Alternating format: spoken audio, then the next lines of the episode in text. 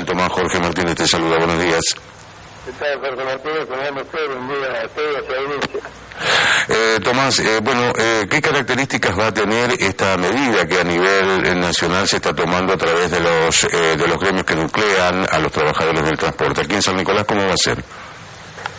sí, esta es una medida de fuerza que ha decretado la CAP, que es la Confederación Argentina de Trabajadores del Transporte, donde ha tomado las medidas de realizar asambleas, no, no es un paro, son asambleas que se van a hacer en todo el país, todos los gremios de transporte, tanto aéreo, terrestre naval.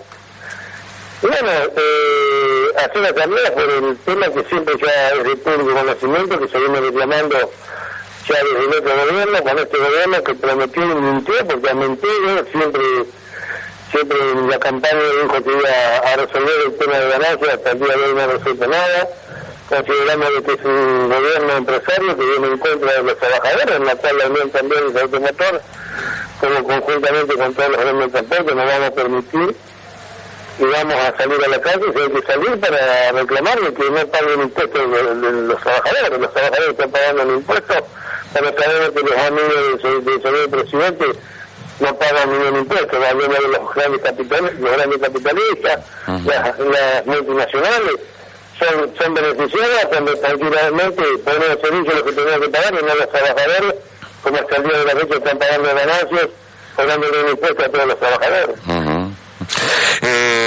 Esta es la, la, causa, las razones por las que eh, estos eh, los gremios que nuclean el transporte en la Argentina van a realizar esta medida. Acá en San Nicolás, ¿a qué hora va a ser eso? porque en otras partes del país es de entre 5 y 7 de la mañana se iban a, a realizar estas asambleas, este Tomás. Sí, pero por decisión del Consejo Directivo Nacional, el compañero Roberto Carlos Fernández, dijo que en Capital y Gran Buenos Aires iba a ser en el horario de 5 a 7 y para el interior del país eh, va a ser de las 20 horas en adelante.